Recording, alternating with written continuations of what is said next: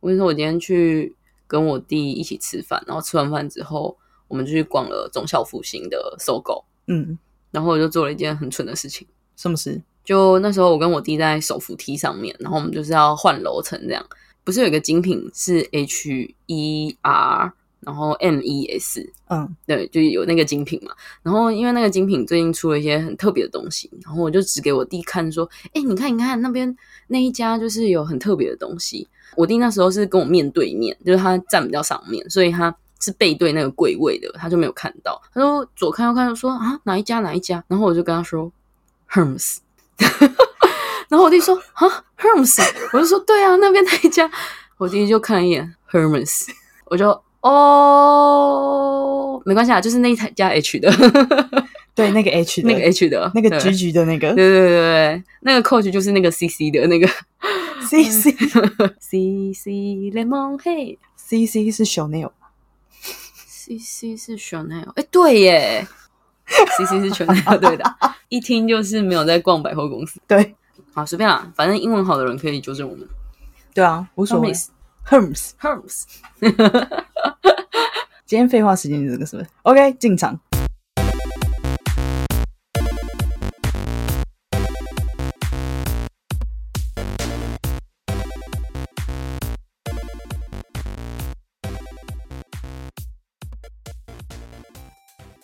同意不同意？订购机，欢迎来到同意不同意。同意不同意是讨论拉拉圈各种题材故事的频道。如果你有好听或者是想要分享的故事，也欢迎留言或寄信给我们哦。大家好，我是阿成。大家好，我是阿许。阿许，我跟你说，啥？我们今天终于要来上班了，我们要来做正事了。我们已经胡搞瞎搞这么多集了，终于要来讲一点正经的东西哦。我觉得你好像还是有点误会，就是我们怎么可能正经呢？我们只是要来做正事。你刚刚说做正事，正事跟正经差在哪里？我们要做一些不正经的正事。你还记得我们的节目为什么叫同意不同意吗？我们不是已经改名叫道不道歉了吗？我们还没还还没有那么快，还没有那么快，可能大概是再道歉个几集之后，我们再累积一下，我们再改名。不过我先帮你复习一下，我们当初为什么命名我们的节目叫“同意不同意”？就那时候我们一开始命名的时候，其实我们是想要讨论同性恋跟异性恋的差异，只是我们中间就不小心拐了有点多的弯，讲了什么海王啊、失恋啊、暗恋啊，我们整个画风走偏呢、完全没有一集在讲这个东西。完全都在讲什么群主啊、交友啊、各种八卦啊。跟同性恋、异性恋之间的差异好像没有什么挂钩。对，所以我们今天要来切题一下，不然的话，国文老师可能会给我们零分。好，那我们今天就来讨论一下，你同不同意？其实异性恋的感情观跟同性恋的感情观不太一样。我同意，你同意？你是同意的，所以你是有感觉的，我有感，你有感。毕竟我以前跟男生在一起过。诶，对耶，那你应该会感受比较深，因为我就是纯女同嘛，然后你就是两边都有交往过。没错那今天又是你的休谈，那我现在可以睡觉了。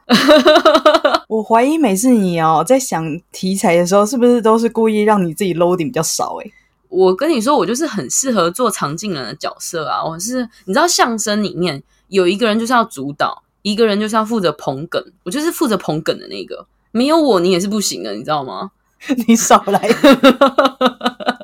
啊，其实我会想到今天这个主题，是因为我们上次去朋友家玩桌游的时候，你记不记得我们玩了一个电车游戏？记得记得，然后那个电车游戏是不是就是它会抽卡牌，然后你要考虑你摆放上去的卡牌的角色元素哪一种比较不会让练车长决定要撞死你？然后我就发现，我们思考的点跟异性恋思考的点真的都不太一样，我们完全没有在克有小孩，就小孩在那边，我们就哦没关系，要撞死他。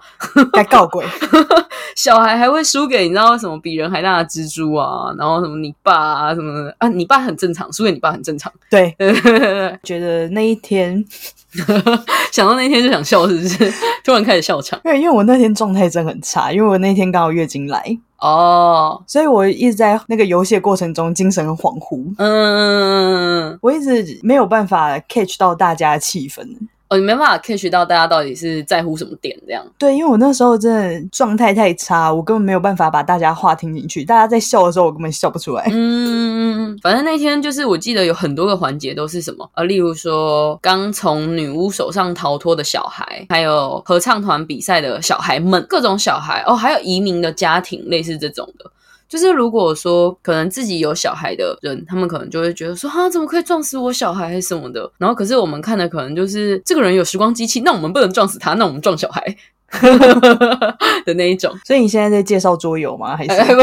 好像又离题，好像要离。发现说，就是从这个角度来看，我们 care 的点真的不太一样。我自己是觉得啦，就是在异性恋朋友们的身上，很少听到有人直截了当的，就是说，哦，我就是排斥小孩，我就是不喜欢小孩。可是圈内人好像比较多会有这样的概念。我觉得的确，因为异性恋到某个年纪开始，就是会进入生儿育女的阶段嘛，嗯，自然而然他们就会有一些恻隐之心。嗯，这很正常，所以我觉得还是跟传统的家庭教育比较有关。对，因为传统教育就还是要什么成家立业嘛，还要生小孩嘛。嗯，就我就很常一直讲一句话，感觉女生的阴道就好像等于孝道一样。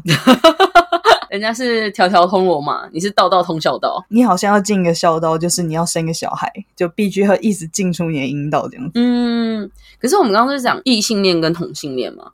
其实我觉得，我发现双性恋又有不一样的感情观。因为我自己知道，我可能是双偏同，嗯，那时候的定义啊，嗯，那现在就是 one hundred percent 的同性恋这样子，嗯嗯嗯嗯。你怎么会觉得双性恋跟异性恋又有点不一样呢？我觉得我们在这边，我们还是要上个警语，不然的话，我们等下又要道歉了。我想说，我现在分享的内容就是，不管是异性恋啊。同性恋还是双性恋，就是我观察我身边的人，或是曾经认识的朋友得来的结论，它没有任何的科学统计意义，请不要拿什么 C V 值还是什么 科学的统计数据来跟我讨论，这样子我会有点害怕。所以如果有一些不一样的心得，麻烦不要骂我，可是可以传 I G 的讯息跟我们分享。对对对，就到 I G 搜寻同意不同意，就可以传讯息骂我们。又要骂还是要骂？我们理性讨论，理性讨论。啊，所以你要开嘴双性恋是不是？诶，双性恋的这个部分比较困难一点，我想先放在后面。我们想先讨论一下异男的部分。为什么只讨论异男？因为我觉得他们的行为模式其实很一致。然后异女，我就是没有没有什么深入探讨过。还是异女的部分，你也可以来负责这个部分。异女很简单啊，多简单，就两个字，两个字，哪两个字？很可怜。很可怜，竟然是很可怜，不是两个字，那是三个字，好烦哦。反正我觉得，因为我比较偏直男嘛，就是我是有目共睹的直男，所以我觉得我比较懂一些异男直男癌的部分，尤其是金钱观的部分。哦，那你要不要先说说你观察到的金钱观是怎么样？其实这件事情是起源于我上次去跟朋友们聚会的时候，除了我以外，其他人都是异性恋，呃，那几个朋友都在高雄生活。哇。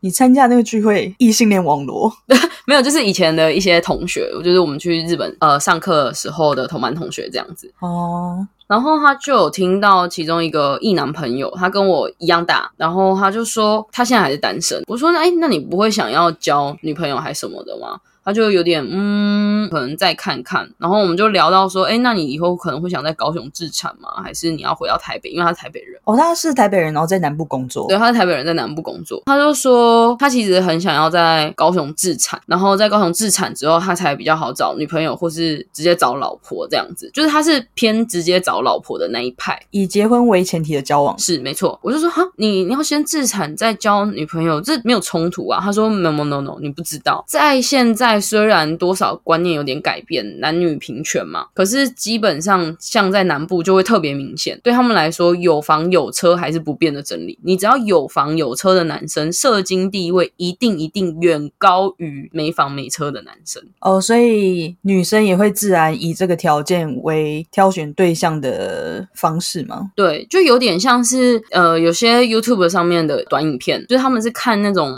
硬体条件去挑选对象的。OK，然后他就是说他在台北的时候反而没有什么这种感觉，因为反正大家都没有啊，大家都没有房，大家也不需要车，根本就没有这种感觉。到高雄之后就会发现哦，自己很示弱这样子。哦，所以在这件事情你看到了一男世界里可能是条件大于他的个人特质吗？对。而且我觉得，虽然我的异男朋友们不多，可能就是一些以前的同学跟可能现在的同事，我发现到三十几岁以上之后，这样子会更明显。差不多他们到三十五岁左右，就会很着急的想要定下来，因为我们有一个同事，就是他就是玩很开的那一种，玩很开的意思不是说他劈腿还是什么的，就是他的。女朋友都没有断过，就是一直都有女朋友，一直都有女朋友。可是到大概三十三、三十五这个阶段的时候，他就开始不交女朋友了。我就说啊，为什么？他说因为我现在要以找老婆为前提。去交友，所以我不能这样子再随便交女朋友。所以他前面可能就只是 dating，然后玩一玩。现在他改变目标，他想要找一个可以陪伴他生活的人，这样子。对他也是，就是哦，买房买车，然后准备找老婆，就是好像变成是一个他们的 SOP 吗？前面先玩玩一玩之后，想要安定下来。那你觉得他们看女生也会用一样条件去看吗？从他们嘴巴里面讲出来，就还是看外貌比较多。他们不太会在乎女生的。学历，尤其在南部更明显，他们不太会在乎女生的学历或者是工作什么的，外貌取胜，个性可能就是要比较捧他们的嘛，类似这种满足他们的一些征服欲，好像就没有什么看内在气质的感觉。圈内就可能就会说哦，我要找有趣的灵魂。你是不是又想要嘴什么了？没有，我是在夸奖大家比较会看内在美的部分。可是我觉得他们会挑外表好看也很正常，就是要平衡基因啊。我觉得他们还有一个想法是，他们觉得他们有房有车就可以用这样的价值去换到对方比较好的外表。哦，某一层面的等价交换吗？对。有一点像是我用我的财产买断你的那种感觉。你有觉得在圈内大家是比较不会看经济条件的吗？我自己接触到的啦，我觉得比例很少。这么说好了，我们讲异性恋，我们讲偏激一点，可能大家就会有潜意识会觉得说啊，男生的收入你就是要达到年收一百啊，年收两百，而且一定要比女生高。可是圈内好像就是比较，就是谁高谁低没关系，反正你们讲好就好，我也不会因为说哦你超高我就超爱你或什么之类的。虽然有时候我觉得拉板还是会有写出年收入的真人文，可是收入跟经济条件好像比较是一个加分项比较多。不是必要项，这么说来也是啊。自己是觉得社经地位嘛，嗯，如果相符的话，的确会在相处上可能会比较畅通一点。这个连带的影响到自己本身对于东西的价值观。嗯嗯。可是我觉得社经这个好像又是另外一个议题了，就是地位跟金钱观其实有时候不是相符。嗯，对，只是有时候会有一些重叠的地方。对对对。好，先回到这个金钱观好了。呃，你刚刚说的就是一男他们可能会。需要有一些实际上的，嗯，例如说他年收多少，嗯啊，有没有车，有没有房，嗯，或者是有没有一个稳定的工作，嗯哼，这我觉得的确是，所以他们好像必须要有这些条件，才可以吸引到。比较多的样本数嘛，哦哦哦，他们才有更多的筹码去做这件事情。哦，对，就我观察，异女的部分，嗯，以前的话，我身边是比较多月光族的。你是说义女吗？对，他们会把自己打扮的很漂亮，嗯，然后到他家走路真的是没有办法走，卫生习惯之差。但当然不是每个人，嗯，可是因为那时候我年纪也比较小，可能也才嗯十几岁，然后那时候接触到二十几岁那一群人，他们都是真的很漂亮，在外面可能也气质都很好，可是，在他们家就会觉得为什么不稍微整理一下？现在过了这么多年，我身边留下来的一女朋友都是蛮有自己的想法，也是比较不会受限于比较传统价值嗯概念的人。说绑架好像也不太对，所以我觉得这件事情很有趣，就是在男生的社会里面，他们好像还是被这个。有一点传统的观念绑架住，就不知道是男性的社会比较靠这些才能生存，还是怎样之类。可是我有明显感受到，就是女生的这边的想法是有在改变的，可是男生的改变好像就没有这么的明显。我觉得这可能不得不提一下，就是台湾的社会还是比较父权结构。嗯，虽然这个话题好像有点艰深晦涩，嗯，但。就是因为父权结构的框架使然，所以才会导致说，可能男生还是一定要出人头地啊，不能示弱啊，好像一定要展现男子气概才是真正的男人，才可以有扛起责任的感觉。嗯，前面几集都一直在讲嘛，就我不是出生在一个传统的家庭里面，我的生长环境也不是，甚至现在，例如说我哥他虽然结婚了。但他也是住在他老婆家，他也没有小孩，他老婆赚的比他还要多，比他还有钱。但是我哥会做很多事情，所以在某层面上他们是很平等的。我觉得这样子的感觉就很好，就不一定说男生一定要扛起所有的责任。但现在我们这一代的人，可能还是会受限于这些既有的观念。还有眼光，嗯，所所绑架嘛，所以在异男世界里，我觉得是丑女这件事情，我们先不说的话，我觉得其实男生是异男是蛮可怜的，蛮辛苦的，对，蛮辛苦的，有很多事情就会导致他们好像有时候因为自卑，所以要自大。就是我们有一个群组，然后我们去一间食堂吃饭，然后那个老板就是一个跟圈内女生很好的异男。哦，对对对对，就是他看到我们去，他都会很开心的欢迎我们之类的。然后他很常就是一边做菜一边听我们讲话，有时候还会参与讨论。我们那天就聊到追求人这件事情，聊着聊着，我们就问老板说：“哎，那你怎么看？就是如果他在追女生的方面或什么？”他第一句话就说：“可是我们异男哦，很有趣。”他就说：“可是我们异男的世界好像又跟你们不太一样。”他说：“异，他讲到有一点就是说。”我们一男就是除了比外在的条件以外，我们还要比讲话够不够幽默，能不能迎合这个女生的兴趣或什么的。然后我听到这句话的时候，我就想说，异男世界也太辛苦了吧？但我觉得不会啊，你想想看，在同性的世界里不也是这样吗？我觉得也是，可是我总觉得他们的竞争对手更多的感觉。毕竟男女比例是不是有点失衡？以外，你还要再加上像我们这些人。我跟你说，你这样说就不对了。同性恋其实占少数的。我就很想要接，就是之前那个有听异男的，就是讲的那些话，你你记得吗？哪些话？呃，说哦，有就已经很难交到女朋友了，还有你们这些同性恋来跟我们抢女朋友，就想说啊，没有我们你是交得到你，讲的好像没有我们你就交得到呢。哎，这锅我不背呢，哎，不背呢。自己的问题自己解决呢，都几岁了？对啊，还甩到同性恋身上，自己要不要检讨一下？对呀，天气那么热，都是你们异性恋害的啊！好了，歪了歪了。呃，回到金钱观的部分好了，就我的观察，不要讲异女好了，我觉得就是女生在工作方面本来就是比较难出类拔萃嘛，嗯，所以我觉得在经济方面本来就会有些差距。男生如果他的经济条件比较好的状况下，女生本来就会很自然的往经济条件比较好的那个地方靠拢，我觉得是很正常的。毕竟他们要考虑到的不只是两个人生活，未来他们要组一个家庭的话，势必得需要有更多的现金流嘛。那假设说这个男生经济不稳定的状况下，那自然而然他也没有办法跟。这个人生儿育女嘛？嗯，对啊，所以我觉得这方面就变成一男要很努力的去工作，要不然他就要长得很帅，嗯，要不然就是家里很有钱，嗯。如果都只是靠自己的话，他的确要付出很多的劳力，或者是花很多时间，嗯，在处理经济上面的问题。一女也不是说不努力，只是可能社会结构上真的是很难以去。突破这件事情，毕竟薪资水准就是不一样啊。有时候你光看一下，你就知道，哎，男生的薪水就是硬生生的比较多。金钱观上面的话，我是认为现在真的是好很多，很多人已经开始意识到说自己的经济独立的必要性，也不是单单的只是为了以后都要嫁人，所以现在呃，我只要够用就好了。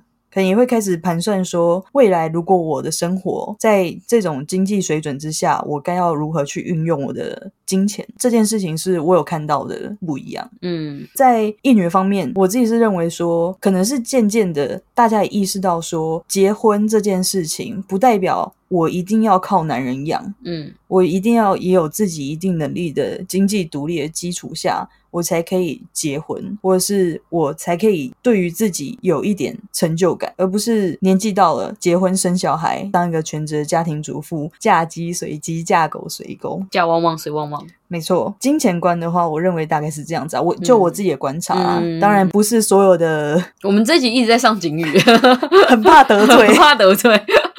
我觉得还是南部的朋友比较辛苦一点啦。我觉得的确南北还是会有一些差异的，这是现实的层面上面会看到的事情。我自己也在高雄待了好几年嘛，不乏也有就是高雄的朋友，有很多人都是他们甚至是国中毕业、高中毕业就开始工作了，大概二十几岁的时候就会开始买房、买车。就算没有先买房，一定会先买车。我觉得是因为他们可以贡献的劳动力是比较早开始的，他们在经济基础上面也比较早就开始前进。像大多数的台北的人，还是会觉得说你应该要大学毕业吧。就算你不知道你要干嘛，你也去念个书。然后大家就是继续国中毕业可以混混高中，混混混混完混大学，甚至有些不知道干嘛继续读研。其实我觉得这样不是一件坏事，自己知道要干嘛，其实提早开始也未必是坏事。虽然。大部分人都还是蛮看学历的嘛，但我自己是认为学历不是很重要啊。一个人的人品或者是他自己有没有自己的目标才是最重要的事情。不过北部人可能不会，现在又开始要站南北，又站南北。我们现在一次要站到底要站几个？而且我们才刚讲完金钱观呢。我的确认为北部真的是蛮学历取向的。的确，这件事情其实我个人认为是蛮悲哀的啦。大环境的影响吧，我觉得。对啊，所以如果要找。年轻又有钱又有房有车，可以往南部发展。这个结论下的有点怪，会吗？你不会觉得？你看你十分钟前讲的 南部的有车有房比例感觉偏高哎。的确啦，不过那是一男哎，搞不好我们听众也有一女啊。我很想知道我们听众三趴的一男，现在听到我们讲完这一段会在想什么？开始键盘拿起来，一心干我一心灌爆你！我现在开始组十个账号。好了，我们刚刚讨论了钱这种世俗的东西我们接下来要讨论圈内最喜欢讨论的东西，就是感情观。我觉得这部分其实要讲的东西可能会包含很多，我们就挑我们自己觉得哪里不一样的地方去讲就好了。对，可是我们不排除临时动意。哪一集没有临时动意的？你告诉我。你每次都给我临时动意，我 我还要集中升级。讲的好像是我的错哎，不知道每次跳脱脚本的是谁哎。好啊，好啊，现在怎样？现在都开始卖锅啊！对啊，开始疯狂乱甩啊！好啊，好啊，回来，回来了。有一件事就是我刚刚前面讲的，就是双性恋的这个部分。我觉得很有趣的事情是，我很常听到双性恋说他们在择偶条件上面跟男生在一起的时候，他们会看这个男生的条件。所谓条件是外在的条件，例如说他要长得够帅，然后身材要好，然后家里可能小康，类似这种的。可他们跟女生在一起的时候，他们觉得女生只要相处得来就好了。而且我是不止。一次哦，不止一次，从不同人的口中听到这种说法。然后我有真的去观察过他们，就是他们挑的男生跟女生的对象或类型。我必须很世俗的，就是用一些外在条件去南瓜他们。像他们挑的男生的类型，可能就是哦工作稳定的工程师，或者是哦老师。可是他们交往的女生的类型，就会让人觉得，嗯，为什么你会跟这样的人交往的那种感觉？单就经济条件来看，就是男生跟女生的选择差了非常多，所以这件事情让我比较困惑。而且这些跟我讲这些话的女生们，她们后来都是选择跟男生在一起。跟我聊天的时候会说：“哎，可是我还是蛮怀念以前跟女生在一起的时候，因为跟女生在一起的时候，女生比较贴心。” 我这件事情就让我思考了很久，就是嗯，你好像也不能说他们就是看着外在条件比较好就选择跟。那个人在一起，因为他们可能还是蛮喜欢那些男生，只是我不知道为什么会有这样的结论，就是说，哦，跟男生在一起要看条件，跟女生在一起就是合得来就好。身为一个曾经的双性恋，虽然是双偏同，请问您在挑选男生跟挑选女生的对象上面有什么不一样的差异？但我觉得那一次交往好像不太能拿来当成我判断的标准诶，嗯，因为那时候就是因为在所有人之中，他最先跟我告白，所以你挑人的标准就是谁。先跟你告白，谁就可以跟你在一起。当时就觉得算了，随便谁都好。而且他不会听这个节目，不一定。我们有三趴的异男，搞不好是他。哦哦，等一下又要讲如斯葵事件了。哦，不要不要不要不要不要！喂，呃，因为我自己知道我自己是双偏同，嗯，所以我对于同性的话，我比较会有心动的感觉。嗯，可是跟男生在一起，我就会不自觉的会觉得说，我想要做比较。哦，你想要挑一个比较好的？对，就是这一群人之中，嗯，可能这个人个性好，但是他比较有状况，例如说他的经济是比较需要有负担的，嗯，那可能他就会先筛掉，嗯，可能会去找一个都是高于这一群人的平均值的，嗯，然后去跟他在一起，嗯哼哼。如果是女生的话，我会觉得自己的感觉就变得很重要，就我到底是不是？对他很心动，嗯，只要对他很心动，没关系，我可以处理好我自己，嗯，因为跟男生在一起的时候，会不由自主会想到说，如果我们真的交往了，然后很稳定，要走到结婚的话，我们家庭的背景会不会影响到，或者是我们两个人对于未来的发展会不会影响到我们之后的生活？跟男生在一起的时候，有可能会要走到生小孩这一步。嗯，那生小孩这一步就是最现实的东西，就是金钱。嗯，只要他对我好，所谓的好就是他会满足我的物质需求。哦哦哦，或者是我想要做什么事情，他不会管我。嗯，好像这样就可以了。哦，或者是说他的家人很好相处。嗯，不会有独孤啊。嗯，或者是恶婆婆啊。哦，这类的，就是会思考面向可能不太一样。听起来是考虑了。就是很多外面的条件，除了他本人以外，也考虑进去他本人所在的所有的环境。对，毕竟我跟他在一起的时候，其实年纪很小。嗯，那就我自己的经验，我是觉得不管怎样，都还是会有一种寄人篱下的感觉。哦，我要寄人篱下的条件下，我是不是要去找一个比较舒服的？嗯。至少他可以给你，例如说你想要的物质上面的类似补贴、补偿的那种感觉吗？我的付出能不能让我觉得值得？嗯，那你跟女生在一起有时候不会想这些事情吗？如果是跟女生在一起，感觉好像是比较偏向两个人之间的事吗？好像就比较不需要考虑到说，例如说，如果我们真的结婚，会不会有要生小孩压力？嗯，我觉得有没有要生小孩这件事情，就会联动到很多其他的东西。嗯嗯，的确，因为那个是会变成说有在你的未来占据很长一段时间的事情。对，而且不管是时间成本还是经济成本，都是非常高的一件事。嗯，所以我觉得在这件事情就可以体现说，跟同性在一起，跟异性在一起。为什么会有如此不同的择偶条件吗？嗯，我觉得你讲的这个点是蛮可以回答这个问题的，就是可以想象。我从来都不会想到说，哦，原来是这样子的答案。只是这个是不是有一个前提，就是可能对男生是比较没有那么心动的，只是可以在一起的这个先决条件下，所以你才会想要用这个东西去弥补。如果他是一个对男生也可以感到心动的人，他是不是就不太会有这样的结论吗？我觉得是哎，所以我觉得，所以我的朋友们全部都是双偏同，糟糕了，不会啊，跟男生在一起幸福也很好，应该说跟谁在一起幸福都很好。对，我觉得不管是任何性别，嗯，或者是年纪，或者是等等等等的，无关乎这些东西，就只要两个人好好的珍惜彼此，我觉得这就很重要。师生恋可以吗？师生恋可以啊，为什么？但是不能犯法，离题了，离题了。对对对对，离题了。所以你这样其实有解开我对这一题的困惑，我困惑了好久，感觉解开了一个什么人生疑问的感觉。对啊，但是这也是就我的观点去讲啦。不过我自己是认为说，女生在这方面的确是有很多事情要顾虑。嗯，而且女生就是真的要走到怀孕那一步，其实是要放弃掉很多东西。对啊，所以在这一些前提之下，我认为会有这么多条件去做筛选，这都是很正常的。嗯，哎，讲到这一点，我就觉得在这一点上面，异男其实蛮蠢的，就是他们要的东西很简单，就是我要你的外在，就这样没了。哪有我要你的外在？我要你操持一个家，对我在外打拼，你要把你家里弄得好好的。可是我觉得这个其实就是该怎么说？我觉得还听起来还是蛮纯的，因为他们要的东西就是一个外貌嘛，然后一个就是满足他们的那个叫什么，取悦他们他们的欲望。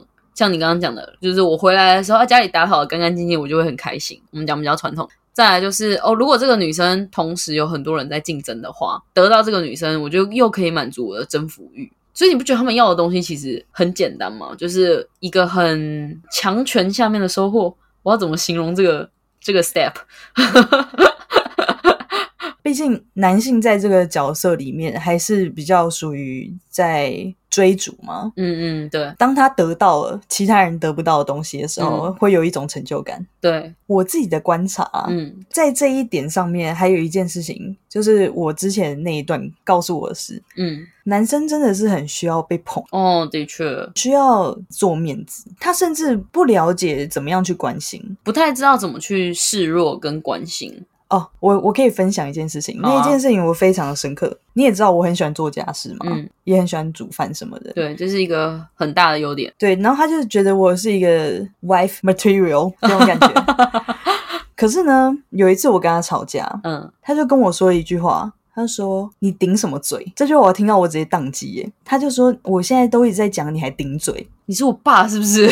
我我又不能讲了。”我那时候真的是震惊到一个不行。嗯，我从小都没有这样被人家讲过。嗯，就是顶嘴在我家是不存在的。嗯，都是讨论而已。我那时候就说：“我们是同辈。”哎。对啊，而且更何况是我们家人也没有说过这种话过。对啊，然后他就说：“我都已经跟你讲了，你还在那边一直跟我回嘴，那不就是顶嘴是什么？”哇塞，听起来好像阿贝哦！我整个气到发疯哎！嗯，我就说那真的没什么好讲了，我就走了。嗯，我又没带手机，反正我就在外面乱走。我后来觉得，呃，时间有点晚了，那我还是回去就好。结果呢，他就说：“你还知道回来？”哇，这是我爸会讲的话。这件事情我又更气了。我说：“那我不会回。”来，我回来拿东西。呃呃，结果他才知道事情不妙。嗯，然后才开始说啊，对不起啊，我刚刚怎么怎么样啊？我只是太生气啊，干嘛的？嗯，反正他就是突然一阵慌张，开始就是放低姿态。但是这件事情真的太让我印象深刻了。我明明是同辈，但是他却跟我说，好像是我在他下位一样。但我的确在外面有很给他很多面子。嗯。在他家人面前，我也是做好我的角色，嗯，但我只是觉得，原来在你眼中，我就是低于你这件事情，其实我就是一直放在心上，嗯，但他这件事情过了就过了，可是我就是心里都会一直暗暗想这件事，就会觉得哦，因为我住你家，嗯，因为你给我钱，嗯，因为我我吃你用你住你的，所以我比你。低下嘛，嗯，这件事情就是一直不断的盘旋在我脑海里，我会觉得，所以我跟你在一起，其实我图的的确也都是这些，嗯，但是就以一个感情关系，不应该是这样子吗？可是这样子好像听起来是因为你们两个在金钱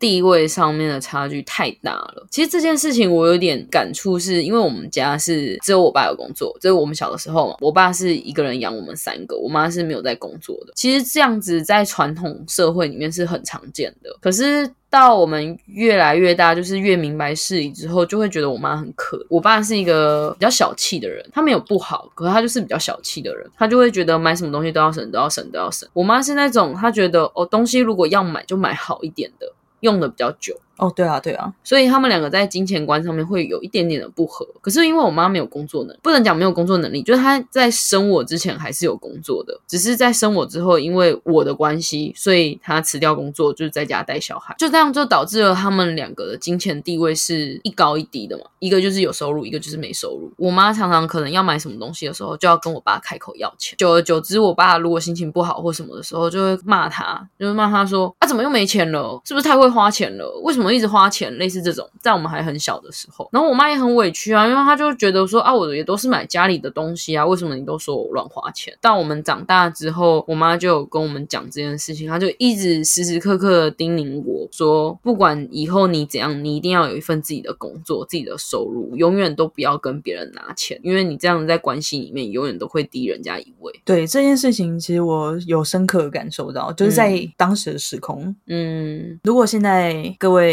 义女们有。在收听的话，好好的检视一下自己的金钱部分。对，不管怎样，自己有钱还是比较比较有底气一点。对，还是比较可以说走就走。对啊，要有钱啦，好不好？有钱，至少要有一点存款啦。哎，怎么又在讲钱？哦，对啊，又在讲钱啊。我们讲一下，就是圈内人。我就想，就是圈内人就很喜欢写我想要遇到有趣的灵魂嘛。大家都会觉得说，我看中的不是你的外表，大家都会说我看的是你的内在、你的气质。例如。说哦，我喜欢你。可能会 我不知道不知道怎么写。我我自己是还没有遇过那种就是会把硬体条件看得很重的人，在拉板上好像很少会看到。例如说，我要求你就是一定要一百七以上，那可是纯洁拉板的，你写那个值就只会被虚。奇怪，不能看外貌是不是？你写你喜欢爱笑眼睛跟双眼皮，已经很极限了。这很基本款吧？我就不喜欢单眼皮啊。怎样？对不起，我现在去割。现在订书机皮好像只要三十分钟，走进去出来就双眼皮。对我发现大家都不会把条件看太重。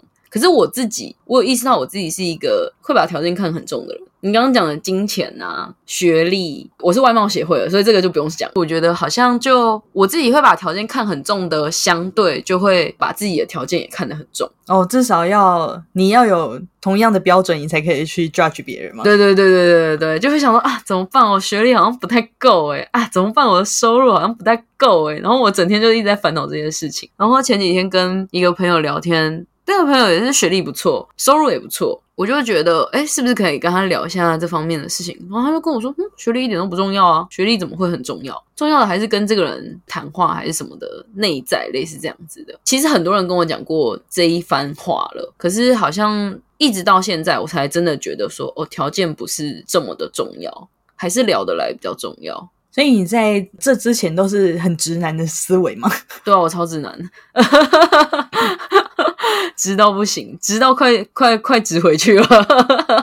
就你要说有房有车那种，好像我也还好啦。主要是可能像学历的东西，我就会觉得。哦，好像应该要再往前再推一点的话，我觉得是我可能潜意识的会觉得说那样子比较容易找到跟我谈论差不多事情的人。那你有真的觉得有找到说，诶，学历蛮好的，然后跟你频率也比较接近的人吗？最后都变朋友。哈哈哈可是我觉得真的有差哎，这样讲虽然不太好，可是我觉得真的多少会有一点差别。就是如果说学历比较类似，我们先讲同领域好了，同领域讲的东西一定会频率比较合嘛。我是说，就算是你在讨论工作上面的东西，专业知识上，甚至是逻辑思考上面，在相似学历的条件下，的确大家看事情的角度跟看书的东西会是比较类似的。这真的是我的观察。的确啦，毕竟就是类似的东西嘛。嗯，所以。比较会有共同话题，嗯，他也可能会比较懂你说的一些梗嘛，嗯，或者是我是我的逻辑是怎么转的这样子，我的大数据库跟我说，主要还是相处比较重要啦，嗯，的确啊，如果依照这么多的条件去筛选过后，或许可以找到你理想中的那一群人，可是真的相处下来，可能未必会是你喜欢的，他们可能还是有一些你会觉得。哎，你怎么会这样子 的那种 moment？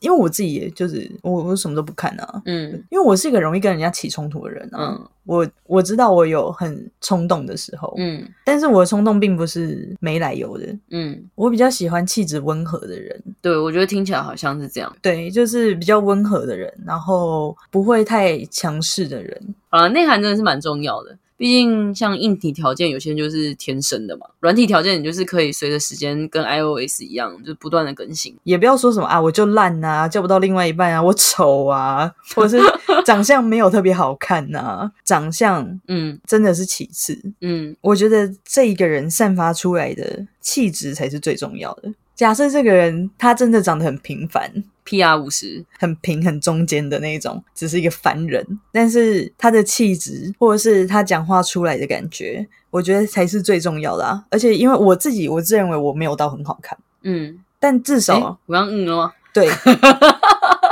我自己我自己是觉得啦，我自己没有到非常好看。就是很很一般，我就是个凡人。我至少蛮有自信的是，大家跟我相处应该都算是还可以，蛮舒服的，不会到觉得跟我在一起聊天的时候会觉得很累。如果没有办法进场维修的话，就多多充实自己，让自己变成更好的人。哎哎哎哎哎哎！好了，我们现在。从现在开始学习讲话有内涵。你还记得你今年年初许了一个不讲干话新年新希望吗？那个，你你刚刚有讲话吗？我说那个这边收讯不太好，听不太清楚哈。靠背哦。有了，我想要稍微收敛一点，因为我觉得坦白说，就是我有一段时间不正经太久，就很习惯讲干话，你知道吗？讲干话之后，你就很容易用干话去包装很多实话，或者是你想要表达的事情。所以我现在才会许了一个这样子的新年新希望。哦，你突然一个真情告白，就你各位听众都是我的神父，欢迎加入，同意不同意告解释。我觉得我们恋爱相谈室其实蛮像告解室，我不知道为什么大家其实都蛮喜欢跟陌生人倾诉心事的，所以我觉得我们也算是功德圆满，我们就是提供大家一个抒发的管道。你又在圆满了，我以为就是只是要满足你这种偷窥的欲望而已。什么偷窥？好好讲话。所以今天会有恋爱告解室吗？是恋爱相谈室，你不要擅自改名哦。拍谁拍谁？哦，今天还是有这个环节，没错。今天的投稿是来自于一名匿名的听众，他想问的问题是：请问我该如何分辨目前的感情是细水长流还是淡了呢？以及该如何维系远距离的关系？哇，远距离，我我不是远距离，我跟你才是远距离。我跟我女朋友一个在台北，一个在新北，我在桃园，所以我跟阿许才是。对，没错。阿许你怎么看？先先讲前面的，就是细水长流还是淡了这件事。我很难讲啊，因为我很爱我女。朋友，嗯嗯嗯，好，好，我们这集到此结束，好，拜拜，再也不会有下一集了。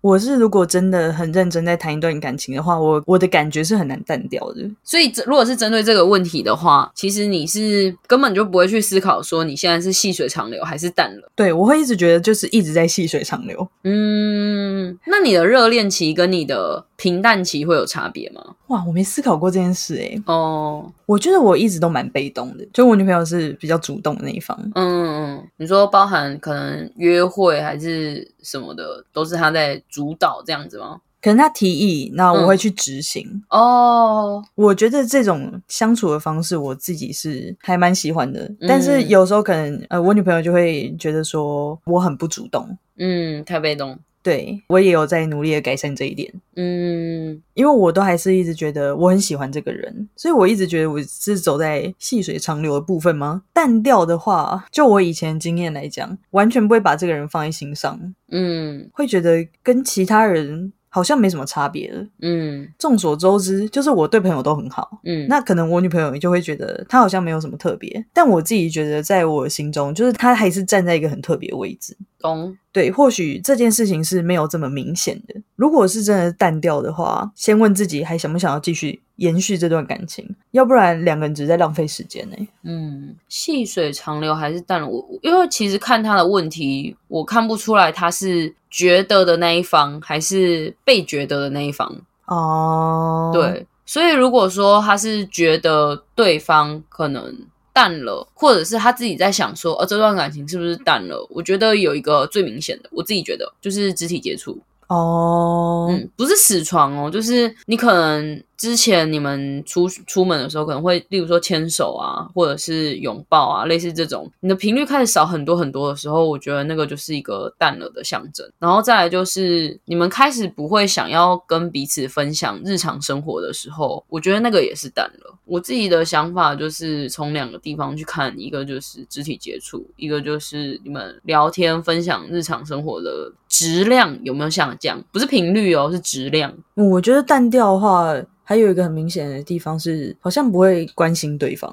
嗯，就是对方在做什么，其实你不 care 嘛。嗯，就是他可能你问对方说：“哦，你下班了吗？”他可能隔了两个小时回你说：“哦，已经洗完澡了。” 我觉得类似这种的啦，应该就其实你会很明显的感受出来是不是淡了。当你发现对方或者是你自己已经没有那份心思想要付出的时候，基本上就是。可以结束的时候，哎，他还有第二个问题，就是如何维系远距离的关系。上一任就是远距离，然后就是大失败，所以我也没有办法 告诉你怎么维系。可是我可以告诉你，我身边的人是怎么维系的，就是他们会约好一个固定的时间，一起做同一件事情，例如说讲电话，他们就是约好。晚上十点半，我们就是讲个电话啊。如果说那天真的很忙很忙没空的话，那没关系，我们就是讯息稍微聊一下，然后就结束，大家再去做自己的事情，或者是不一定要同一个时段。可能我现在在看这个影集，你也找时间跟我一起看，然后我们可以分享彼此对这个影集的想法。或者是其他的讨论这样子。应该这样怎么讲？就是让生活的的内容有一些相似的频率吗？就有些共通的话题啊。嗯嗯嗯，这个是我从我身边的人观察而来的。我自己话可以分享两段，一段是异地的，嗯，那一段是异国的，嗯。先分享国外的好了。好啊。之前的话是我在台湾，然后他在英国。那因为有时差嘛，嗯，所以他晚上的时候，我们这边已经大半夜了。那我还是会起来跟他视讯。那时候肤况之差，好险没有维持太久。他他只去几个月而已。这样，我要先说，我有一个大前提，就是我完全不排斥远距离。嗯，我觉得这个不是我会产生的挑战或者是困难。那只是说，我们都是需要去配合彼此的时间。嗯，呃，如果他有什么需要的话，嗯，那时候还没有什么 Uber E 之类的哦，对，就会就是要寄 UPS，就很贵的那种，很贵的那个，对，然后寄东西给他这样。我觉得不断的分享是很重要的。嗯，他不在你身边，我觉得不在身边的时候，就很像是两个人彼此都在各自的。生活中旅行，在旅行的过程中，你一定会想要分享给对方你现在所看到的或所见到、感觉到的，把你的感受分享给他，不管是高兴、难过、低落或寂寞，嗯，这些事情都让他知道。知道的原因不是为了要讨拍，而是希望你这一份感受。可以让他知道，嗯，他或许不一定能够真的实际上给予你拥抱，但是他的精神永远会支持着你，嗯，你需要的应该是一个，不管你现在的状况多么的糟糕，嗯，情绪多么的低落，但是他的一句鼓励，或者是他陪伴你说说话的时候，你就可以从那个情绪里面转过来，这件事情我觉得是更重要的，嗯，对啊。哎，我现在再重新看一次他的问题，我实在是很好奇，他的问题是不是因为远距离，所以他们目前的感情 淡掉了？我觉得是。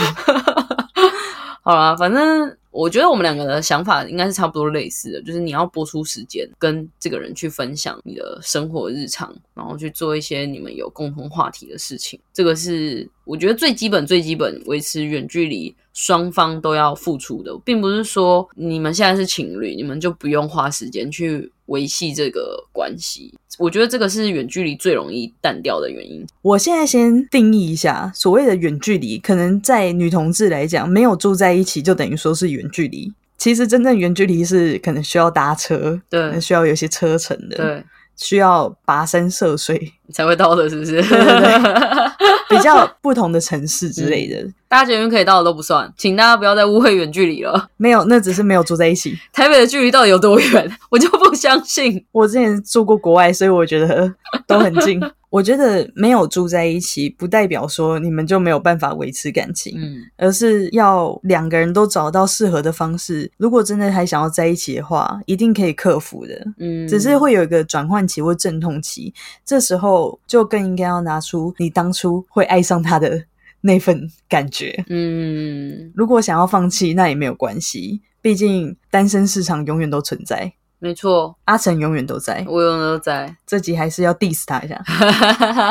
好啦，祝这位匿名的听众，希望你的感情可以顺利的维持下去。这这样的祝福很糟糕吗？反正祝你顺利啦，就这样。如果有什么新的近况，再来跟我们 update。毕竟我们这边是恋爱告解室。不管你做的多么不好，没关系，我们都会支持你。对我们就是无脑相挺，而且你也没有做不好，你当下一定也是做了你觉得 OK 的决定。哦，你今天很会鼓励人呢。我最近很走励志系。